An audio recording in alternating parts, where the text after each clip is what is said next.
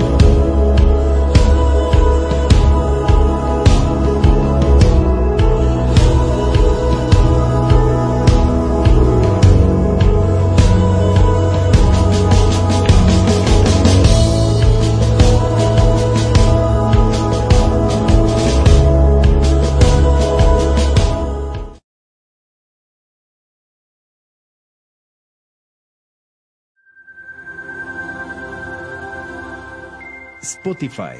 Home Radio Podcast. La Quinta del Cielo, el paraíso en la tierra. Acompaña todos los viernes en punto de las 12 a Miguel Ángel Ruiz Vargas y conoce el lugar donde la salud y el placer se unen. Aquí, en Home Radio. La Quinta del Cielo, el paraíso en la tierra. Acompaña todos los viernes en punto de las 12 a Miguel Ángel Ruiz Vargas y conoce el lugar donde la salud y el placer se unen. Aquí, en Home Radio. La quinta. Muy buenas medios tardes, días, porque ya, ya entramos un poquito tarde a la radio. Aurora corriendo, casi casi la agarran con el café en la cara. ¿Cómo estás, Aurora? Muy buenos medios días, amigos, amigas que nos, que nos acompañan. Sí, realmente corrí porque quería mi, mi, taza de café para estar acompañándome. Este, y sí, llegamos un poquito tarde porque ya saben que todavía continuamos trabajando con esto de, la, de las nuevas maneras de, de comunicarnos. Continuamos con nuestro pro protocolo, quédate en casa, este, para poder continuar haciendo la labor que nos corresponde. Hola, ya llegó. Hola, ya Por poco me estaba yo así como angustiándome porque no me llegabas. Oigan, este, no nos estamos viendo dentro del, del video de, de, la quinta, estamos viendo la, la, la fotografía de, que, de lo que vamos a hablar hoy, del homenaje a la compañía teatral Shelahu. Bueno, sí, este día es muy especial realmente porque hoy es el aniversario número 10 de la compañía teatral Shelahu. Entonces, Shelahu está de manteles largos y realmente creo que es, es este, de suma importancia festejárselos porque, bueno, para los que no saben, eh, está compuesto por actrices y actores de la tercera edad, personas de la tercera edad. Entonces, pues imagínate, yo tengo la, referencia de, de, de, una personita que es la esencia de Shelahu, me lo ha permitido el maestro Salvador Méndez, quien es el director de esta agrupación. Eh, el año pasado estuvo con nosotros Lucecita y Carlos eh, por allá eh, en la radio, fue la primera vez que estuvo con nosotros, y Lucecita nos contaba que ella no conocía de teatro ni conocía el teatro, no sabía nada de teatro. Y con esto de buscar qué hacer, pues un día llegó a la casa del abue y ahí empezó a tener clases de teatro. Fue su primer encuentro. A los 72 años de edad, Lucecita conoció lo que es teatro. Y no solo lo que es el teatro, sino ser actriz de teatro. Entonces, eh, es, eh, y es una persona tan dulce, tan hermosa que, y ha recorrido en estos 10 años una decena de países representando a, Puebla, a México, con el grupo de teatro Chelajú. Entonces creo que sí, el, homenaje para, para todos ellos, ¿no? De, que en esta búsqueda de hacer, em, pues se encontraron con el teatro. Y, y, es un grupo de teatro que lo hacen em, por amor al arte, por amor al teatro. cuenta la anécdota, Lucecita, de que cuando ella estaba en sus clases de, de teatro allí en, en, la casa del abue, un día la persona que les impartía eh, teatro como una, una forma de terapia ocupacional, ya la persona se fue y se quedaron sin maestro de teatro. Entonces ella salió muy triste de la casa del agua y empezó a caminar y caminar y que se encuentra con el maestro Salvador y le pregunta que si él no hacía teatro, que si él no podía ser eh, director de teatro y que quería que él fuera su maestro de teatro. Y desde ahí empezó ese romance entre, entre Lucecita, entre eh, Salvador. Y como, como bien saben, pues en 10 años unos van, otros llegan, otros se van. Y actualmente la compañía de teatro está compuesta por el maestro Salvador Méndez González, que es el director de Shelahu, eh, Lucecita, que su nombre es em, Luz, de Luz, del Carmen de Santillana Vélez, está Jesús Carlos eh, Cobian Mendoza, Susana González Sosa y Andrea Salvatori. Para participar o pertenecer a este grupo de teatro, obviamente es necesario ser mayor de edad. ¿Sí? Entonces ya casi estamos, Miguel. mayor de edad. Acuérdate que tú eres mayor que yo. estás más cerca que yo. Por eso dijo estamos. Estamos, yo no le he dicho. Mira cómo se defiende el chamaquito. yo soy más chiquito que tú, no me digas esas cosas. No me digas viejito todavía. Pues sí, entonces, este, e, esa es la característica y, la particularidad, ¿no? De, ser una persona de la tercera edad para participar en, este grupo. Yo estoy muy, muy contenta porque sé lo que es el teatro, sé lo que se vive, sé lo que se sufre y mantenerse por 10 años con estas características que les estoy diciendo, es, pues es, es de homenajearlos. De hecho, de hecho, ellos dicen, esta es mi última función. Chicos de cabina, vayan cambiando las, fotos, por favor. Este, vamos a ir ahí poniendo fotos para que vayan. Ajá, el transcurso del programa para hacerle. Y bueno, y esto creo que conlleva al tema de hoy, que vamos a hablar precisamente de la persona de la, de la tercera edad y las alternativas que podemos tener o pueden tener en las personas em, cuando se llega a esta etapa de la vida, ¿no? Y más, aún, más ahora, eh, eh, eh, con, en estos tiempos, ¿no? De, de, confinamiento, que ya tenemos, podríamos decir, medio año. Ya no podemos hablar de, de, de la primavera muerta a la fecha, no. Estamos hablando ya de un medio año de, de vida con, con esta historia del COVID-19.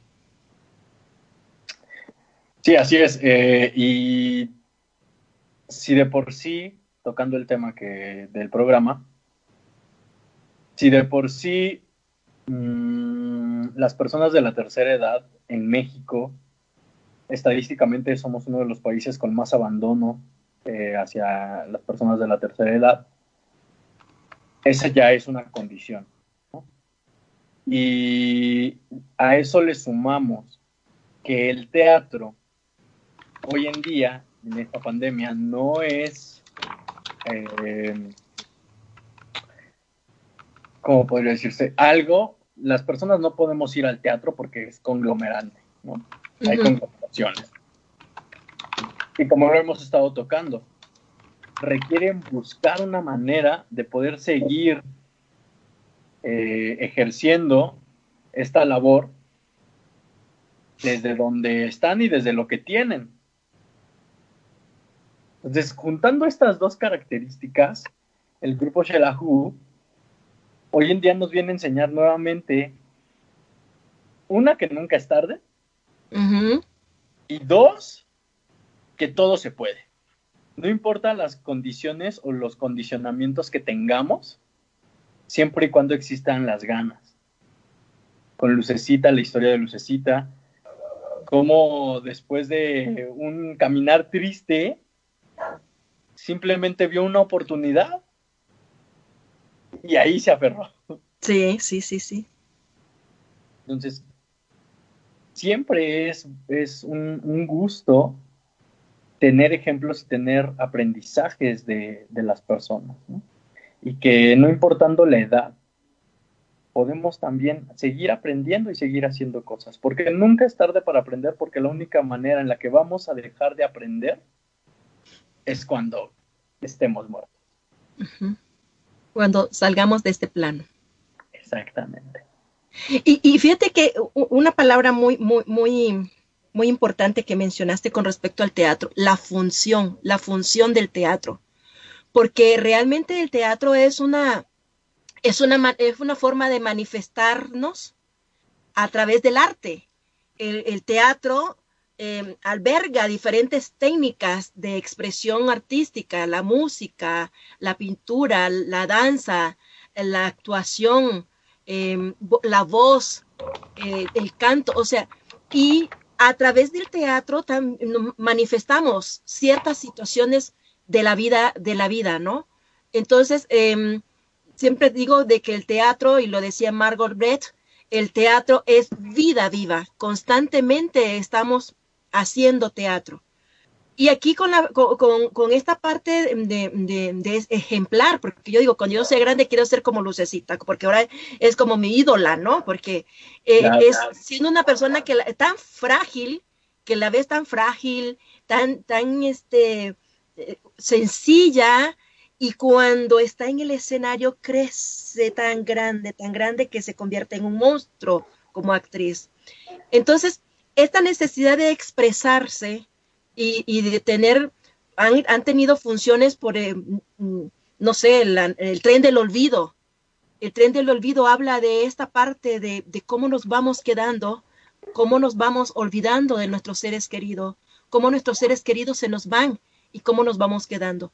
Entonces, en esta etapa de la vida es muy importante porque, y me está cayendo ahorita la, la, la, la idea, ¿no? De en estos tres meses de confinamiento, ¿cuántas personas adultas mayores han tenido que jubilarse? ¿Qué pasa después de la jubilación? ¿Qué hago después de ser una persona activa o, una persona productiva laboralmente hablando, ¿qué pasa conmigo cuando yo salgo del mercado laboral? Desde la tanatología eh, se maneja en que también es una pérdida.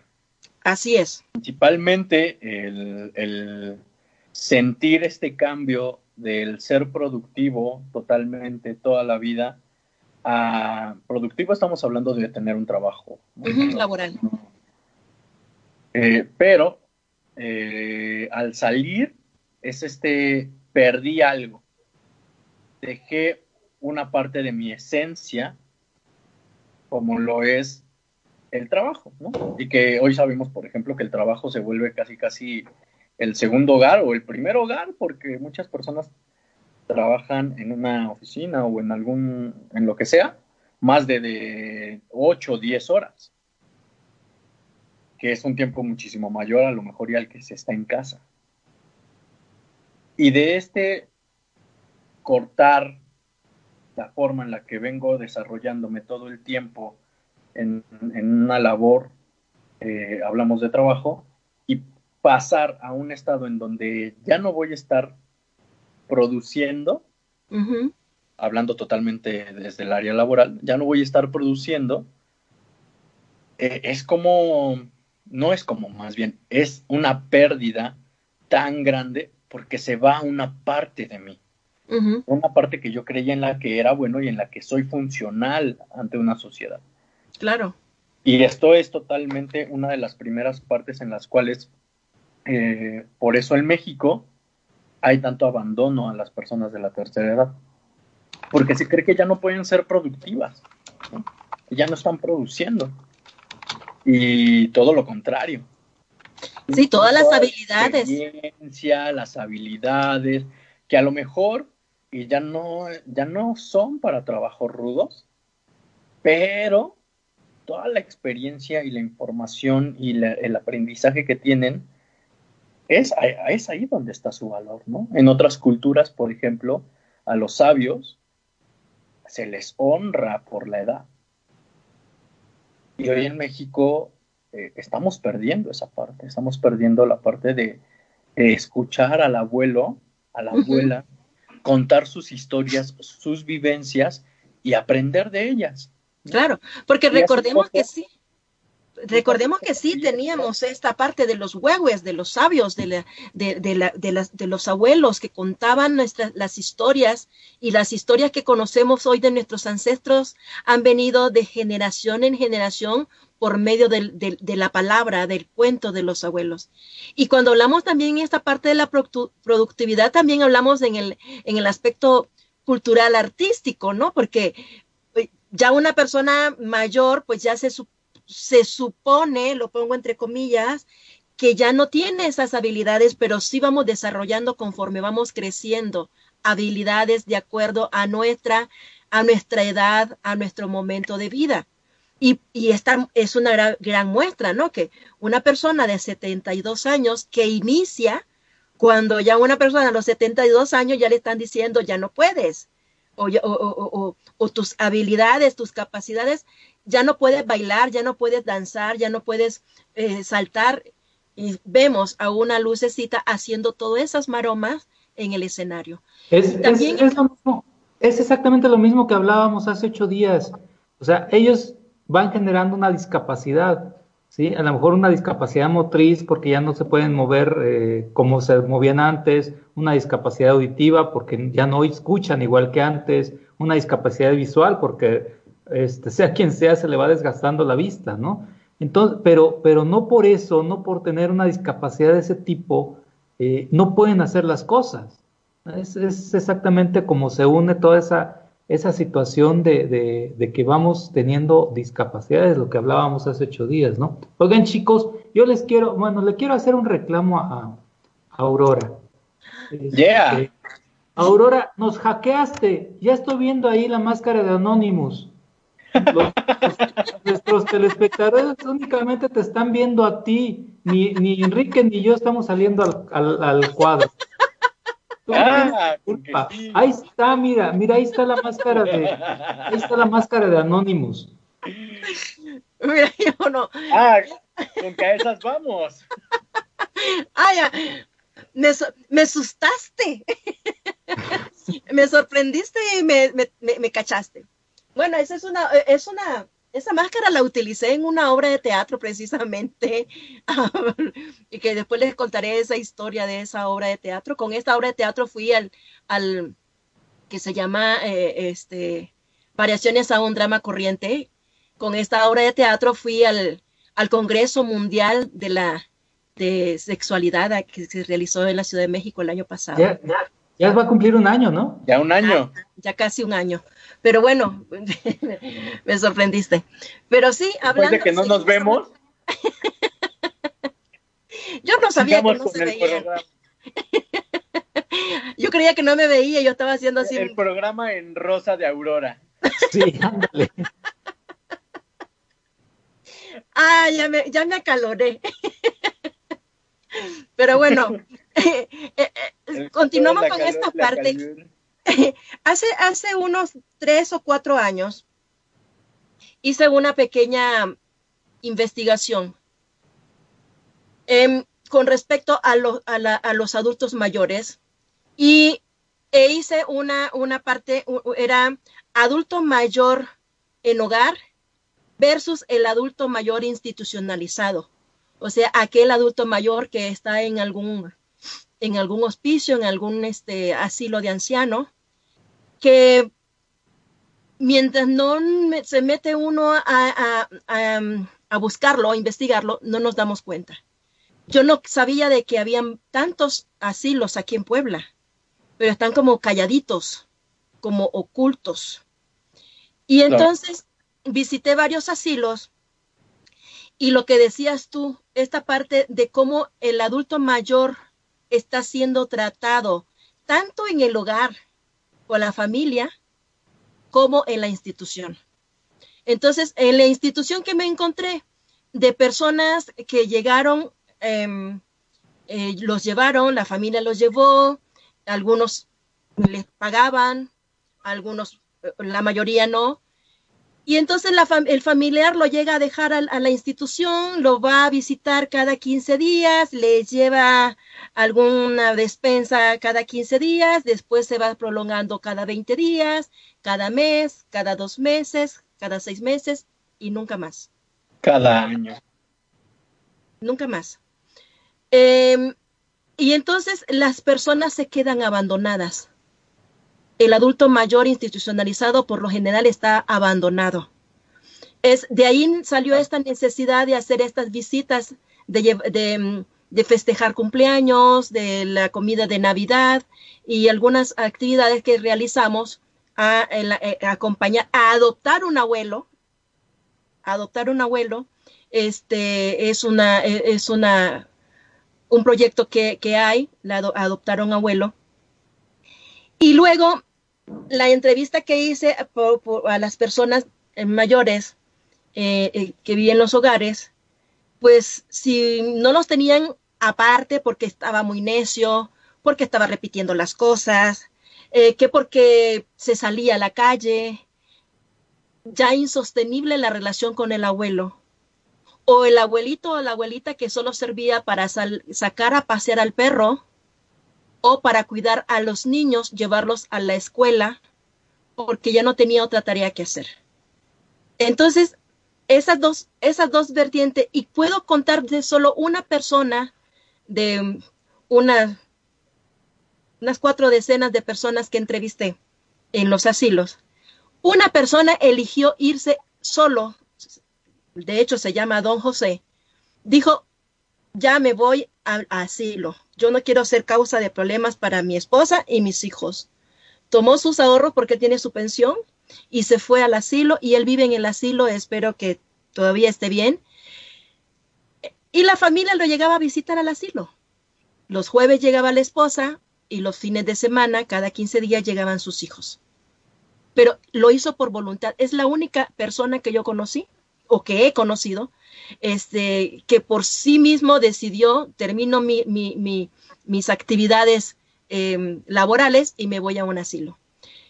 Y entonces, e, esta parte que tú dices, e, ¿cuál es el abandono? ¿Cómo abandonamos a nuestros adultos mayores? ¿Qué no hacemos o qué dejamos de hacer? Principalmente tiene que ver con un abandono de la función. Antes, como, como bien lo comentas, nos estábamos acostumbrados a ver a, los abuelos como estos maestros, como estas personas sabias, y siempre eran productivos en conocimiento. Por eso se les tenía en el rango que se les tenía. Llegar a ser un, un, abuelo, un huehue, era pues de los rangos más altos en una familia, en una jerarquía familiar. Y desde que se les empezó a segregar de esa función, hoy en la sociedad, desde mi opinión, no tienen un lugar. Por eso se les, se les abandona. Por eso se les segrega, se les discrimina.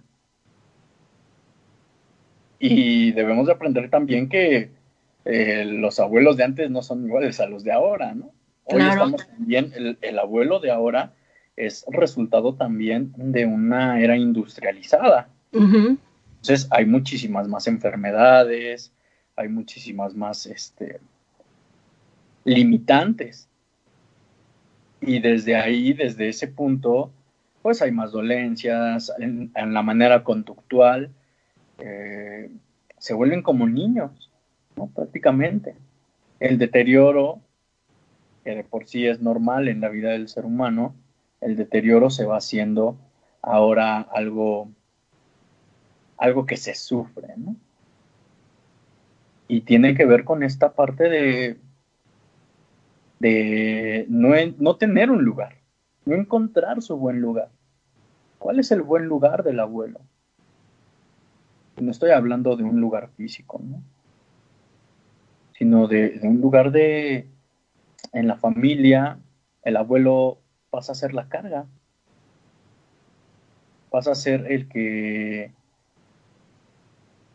el que como ya no, ya no está produciendo, como ya es necio, como ya es como un niño, ya no puedo hacerme cargo de él y entonces mejor o lo dejo en su casa o contrato a alguien para que esté con él o ella o lo voy y lo, lo mando al asilo.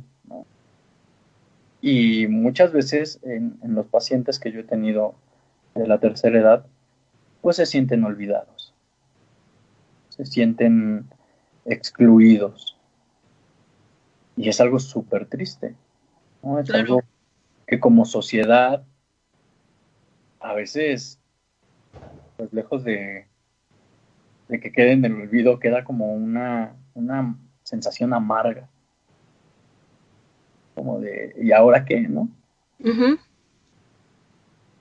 Ya no quiero Pero- llegar a esa edad porque a esa edad, ¿qué voy a hacer?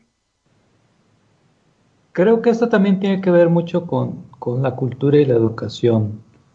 Eh, Totalmente. Yo platicaba, platicaba hace poco con, con alguien y, y- y precisamente hablábamos de esto, ¿no? De, de que los hijos muchas veces te van a tratar como tú los educaste.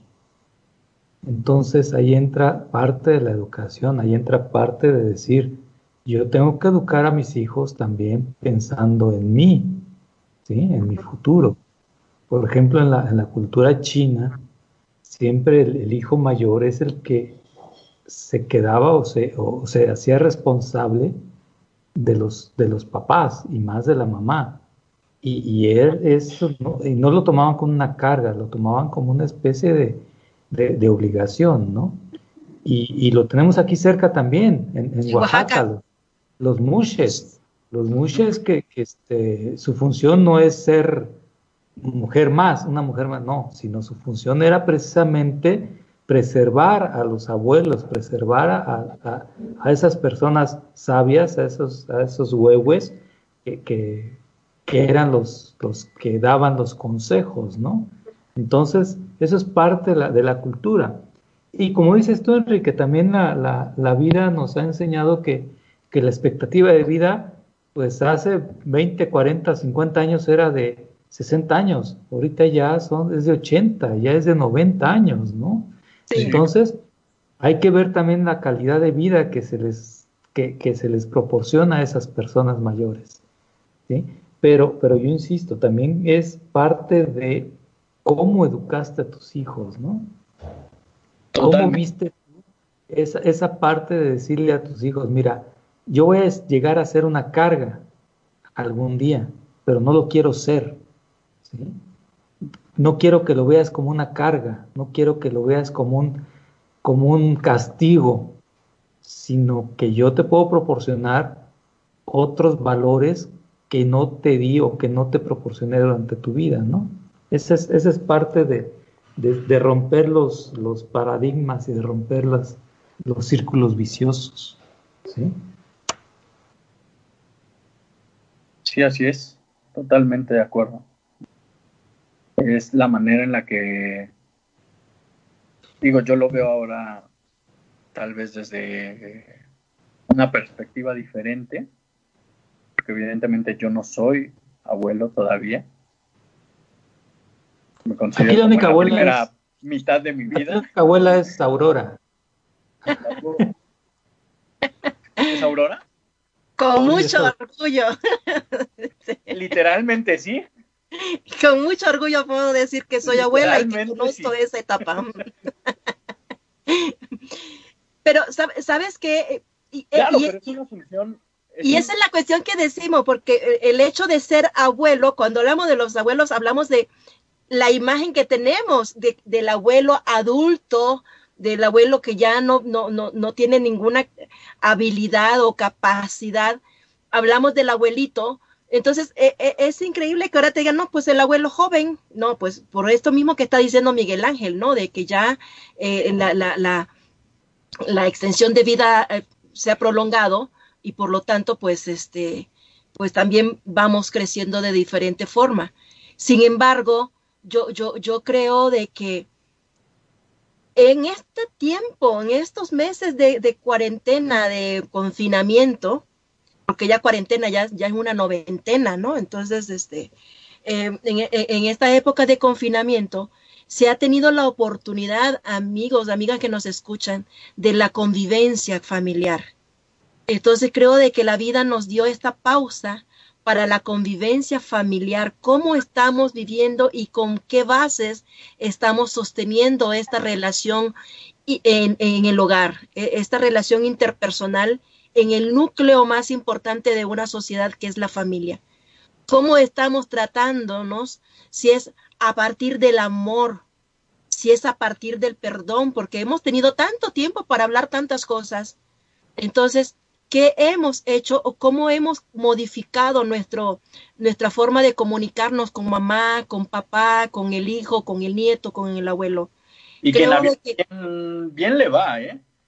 Porque también existe la otra parte en la cual, aunque bien es una, una oportunidad de la convivencia, he encontrado también quien se encierra en su cuarto, quien se encierra en su celular y, y no hay una convivencia.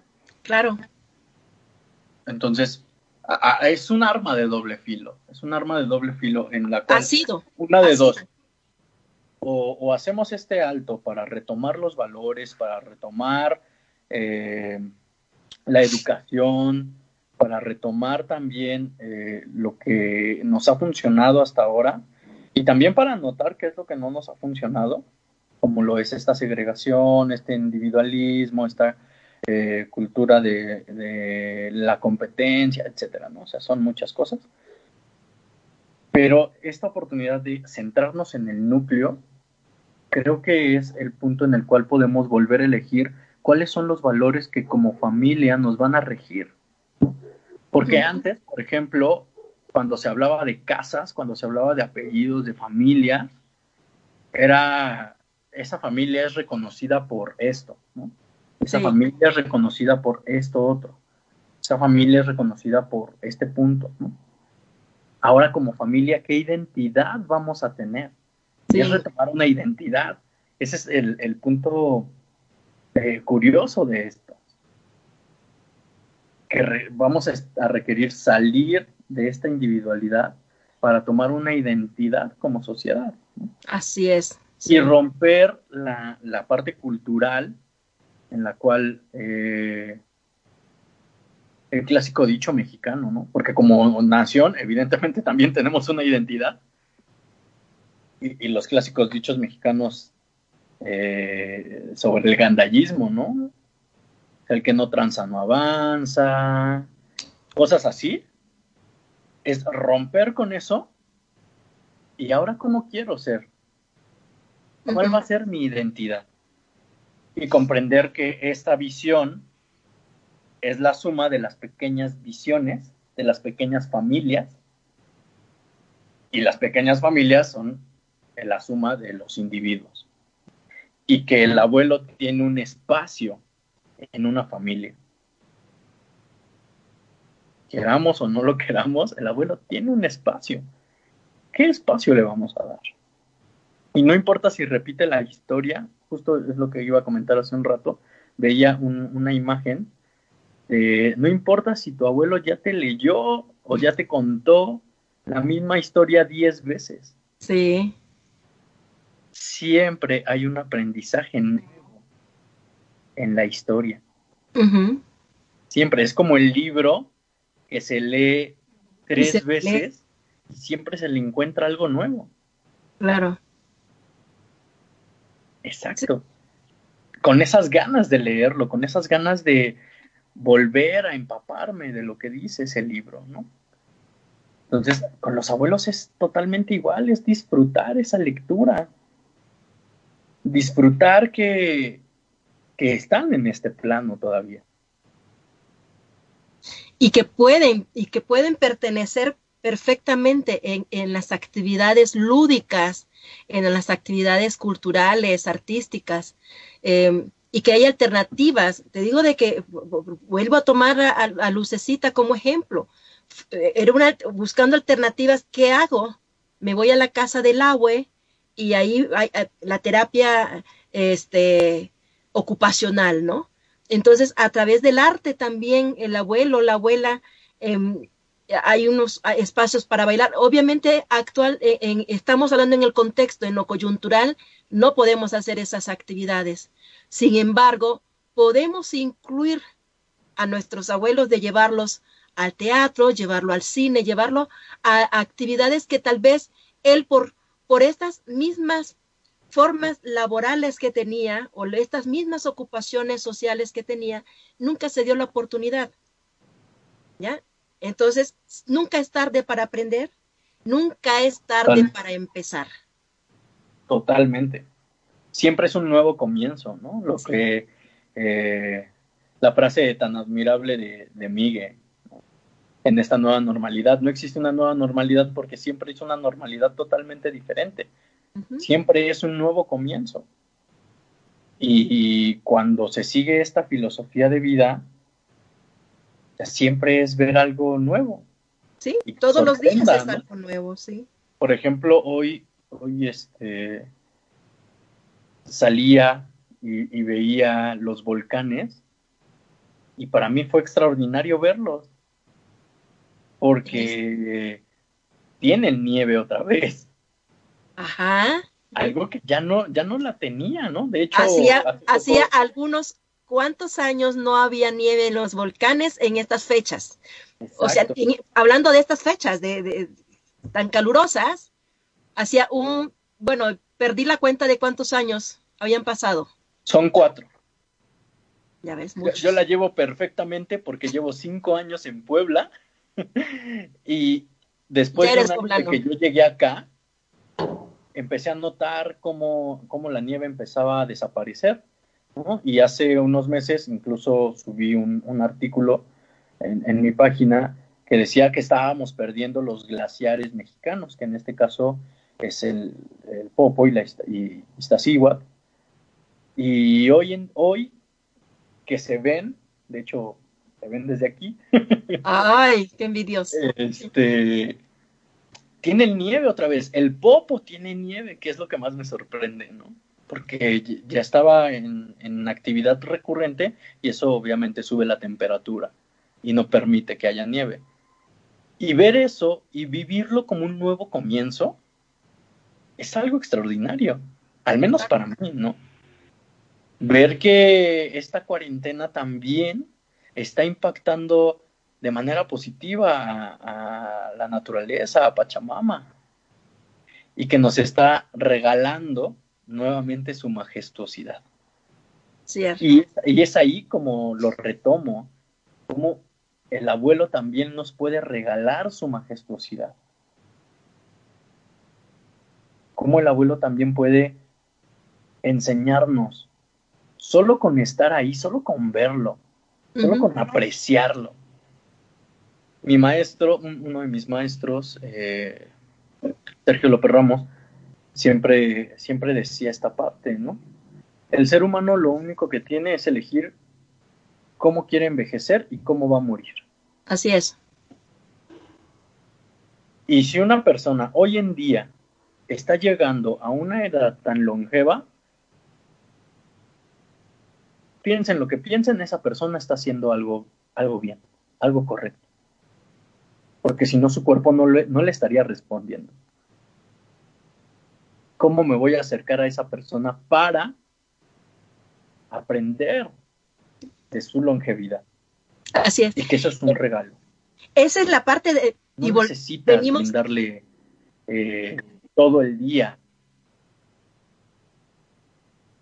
venimos a esto de la inclusión, la inclusión. Yo incluirme en el mundo, darme la oportunidad de escuchar a esta persona adulta mayor, darme la oportunidad de, de, de, conocer su historia, de conocer las tantas historias que puede tener eh, eh, eh, en, esta, en estas páginas de vida que ha transitado, ¿no? Y no es eh, ególatramente pensar que le estoy dando la oportunidad a la persona a que esté cerca de mí. Es invertirlo. Yo tengo la oportunidad de tener a esta persona conmigo, entonces debo de aprovechar lo que me está dando, lo que estoy, percibiendo y reconociendo a través de él. Porque, bien lo dices, un cuerpo va perdiendo las habilidades, podemos perder las habilidades físicas, las las físicas tanto como las cognitivas. Claro. Sin embargo, si esta persona está funcionando bien, físicamente va a estar en la excelencia, ¿no? ¿Qué estoy haciendo yo con la alimentación, con la ejercitación, con esta parte lúdica, con el pensamiento, con la parte espiritual, con la parte de, de, de ser, de ser yo, Aurora, perdonarme constantemente, estar en esta búsqueda, búsqueda para llegar a donde de- voy a llegar, si así se permite, pero en sanidad y en bienestar. Claro. Y es, y es poder elegir cómo me quiero ver. Y que si bien no conocemos al 100% nuestro futuro, sí podemos ir construyéndolo a partir de nuestro aquí y nuestro ahora, ¿no? Definitivamente. Y nuevamente repito la parte de el abuelo, la abuela es ese documento vivo de los regalos y de lo que sí funciona. ¿Por qué? Pues porque está vivo, porque está viva. No necesitamos como mucha ciencia. Claro. Entonces, esa persona hizo algo, algo correcto, algo bien, y podemos aprender de ellos. Sí. Para mí es admirable, por ejemplo, mm, nuestra amiga Sofía de, de Sofía Ba- de Sophie Van, este, de que ella con, con este proyecto que tiene en Rincón de Luz, siempre está también en esta búsqueda del apoyo a los abuelos. Y pues hemos hecho una buena mancuerna. De hecho, en algún momento ya Miguel también ya se involucró eh, en el año pasado en, en llevarles una cena de Navidad. Y, estamos trabajando en función de eso, de qué hacen estas personas adultas mayores que están institucionalizadas, que están en sus hogares o están en situación de calle. Porque tanto los abuelos como los infantes salen de sus casas cuando no se sienten que en sus casas hay hogar.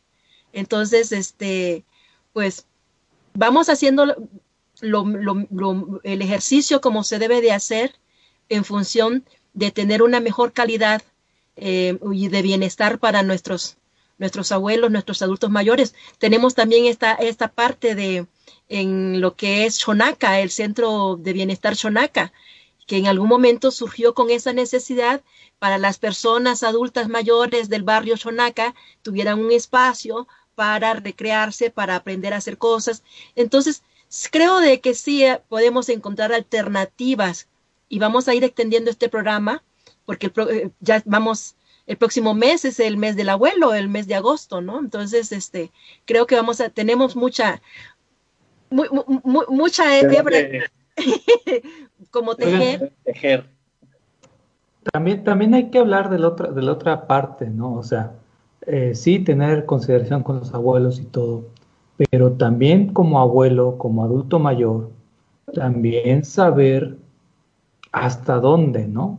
O sea, eh, me refiero hasta decir, bueno, pues yo ya cumplí, ya no quiero hacer nada más, pues ya, ¿no? Como decías tú que el papá dijo, pues ya llévenme a un asilo y, y ahí este, voy a estar y hasta que me toque el, destino de decir, pues hasta aquí llegué, ¿no? Hasta aquí me, me, dio este, el plano de mi existencia y hasta aquí, y aceptarlo con corazón, porque yo veo a mucha gente adulta mayor que se aferra a la vida con unas ganas que sufren muchísimo y hacen sufrir a la gente que está con ellos.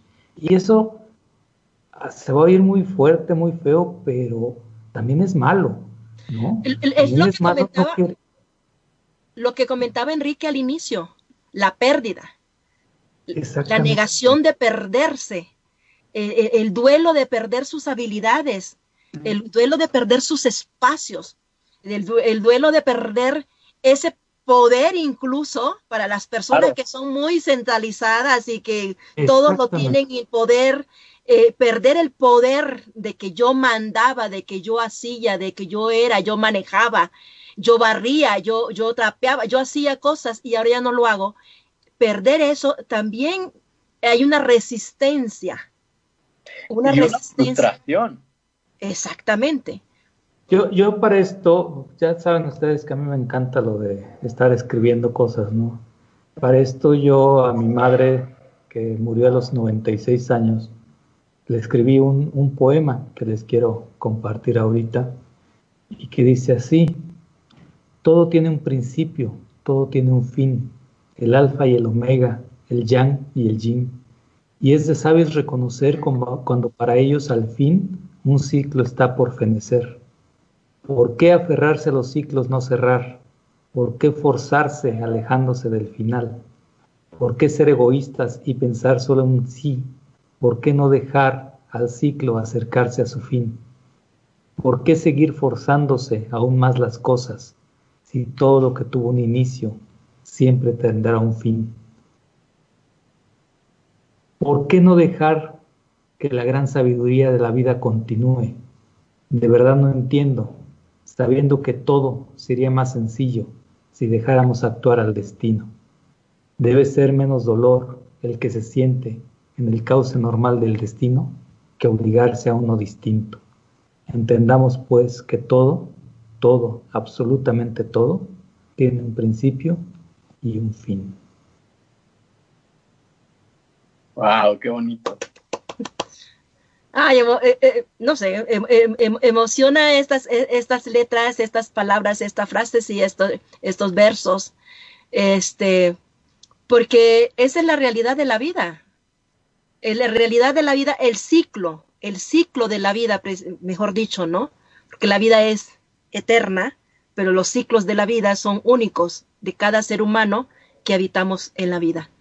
Entonces, eh, ¿cómo entender, cómo aceptar, ir conociéndonos? Mientras no te conozcas a ti mismo, pues no vas a entender qué pasa a tu alrededor.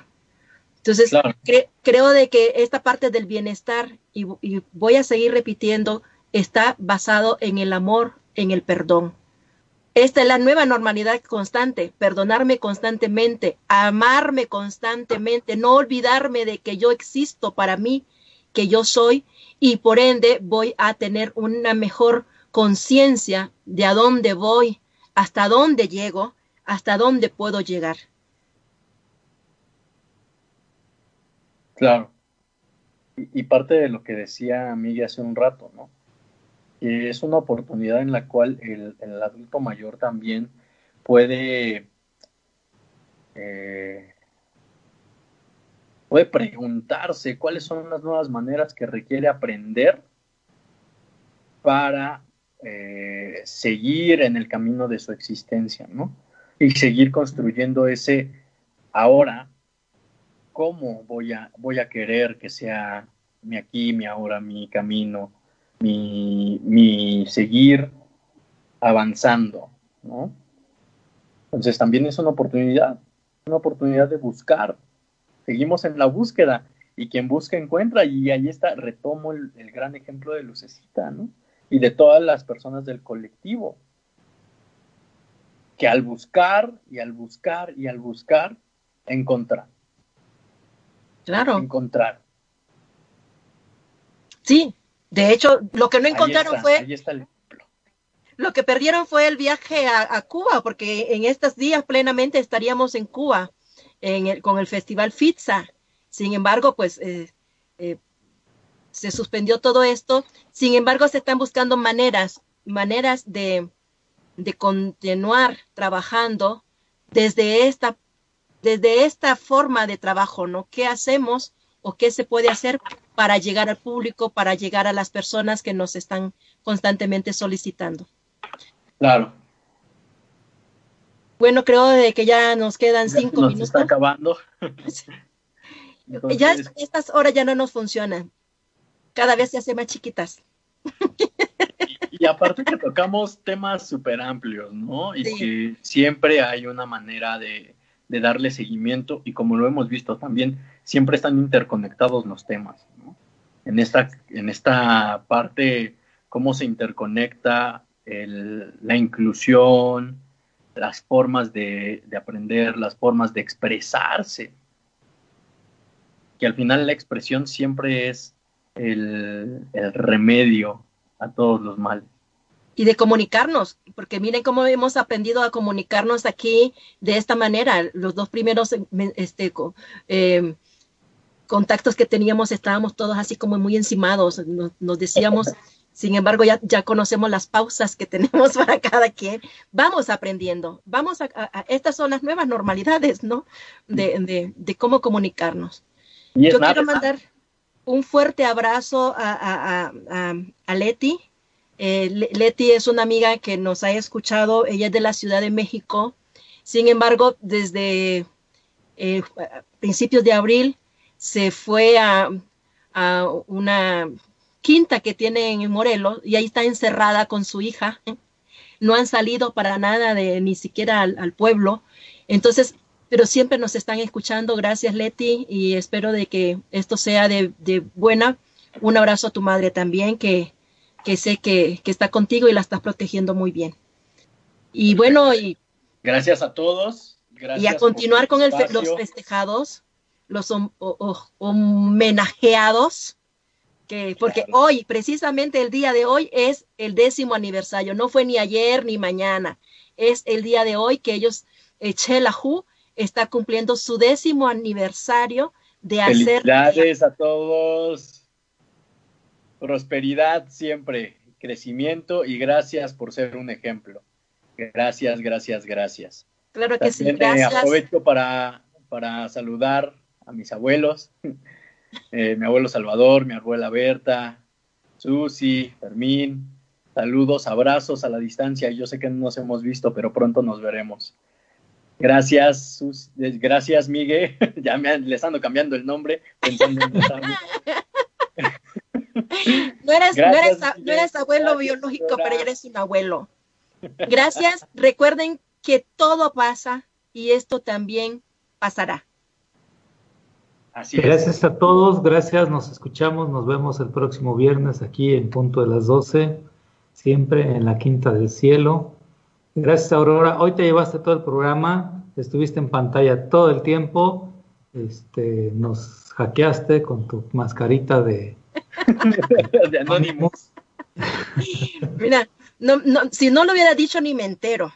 Es como cuando has- ha- haces algo que no te das cuenta y, y- y lo sigues haciendo bien y cuando te lo dicen, ¡ah! te chiveas, ¿no? Entonces así como que...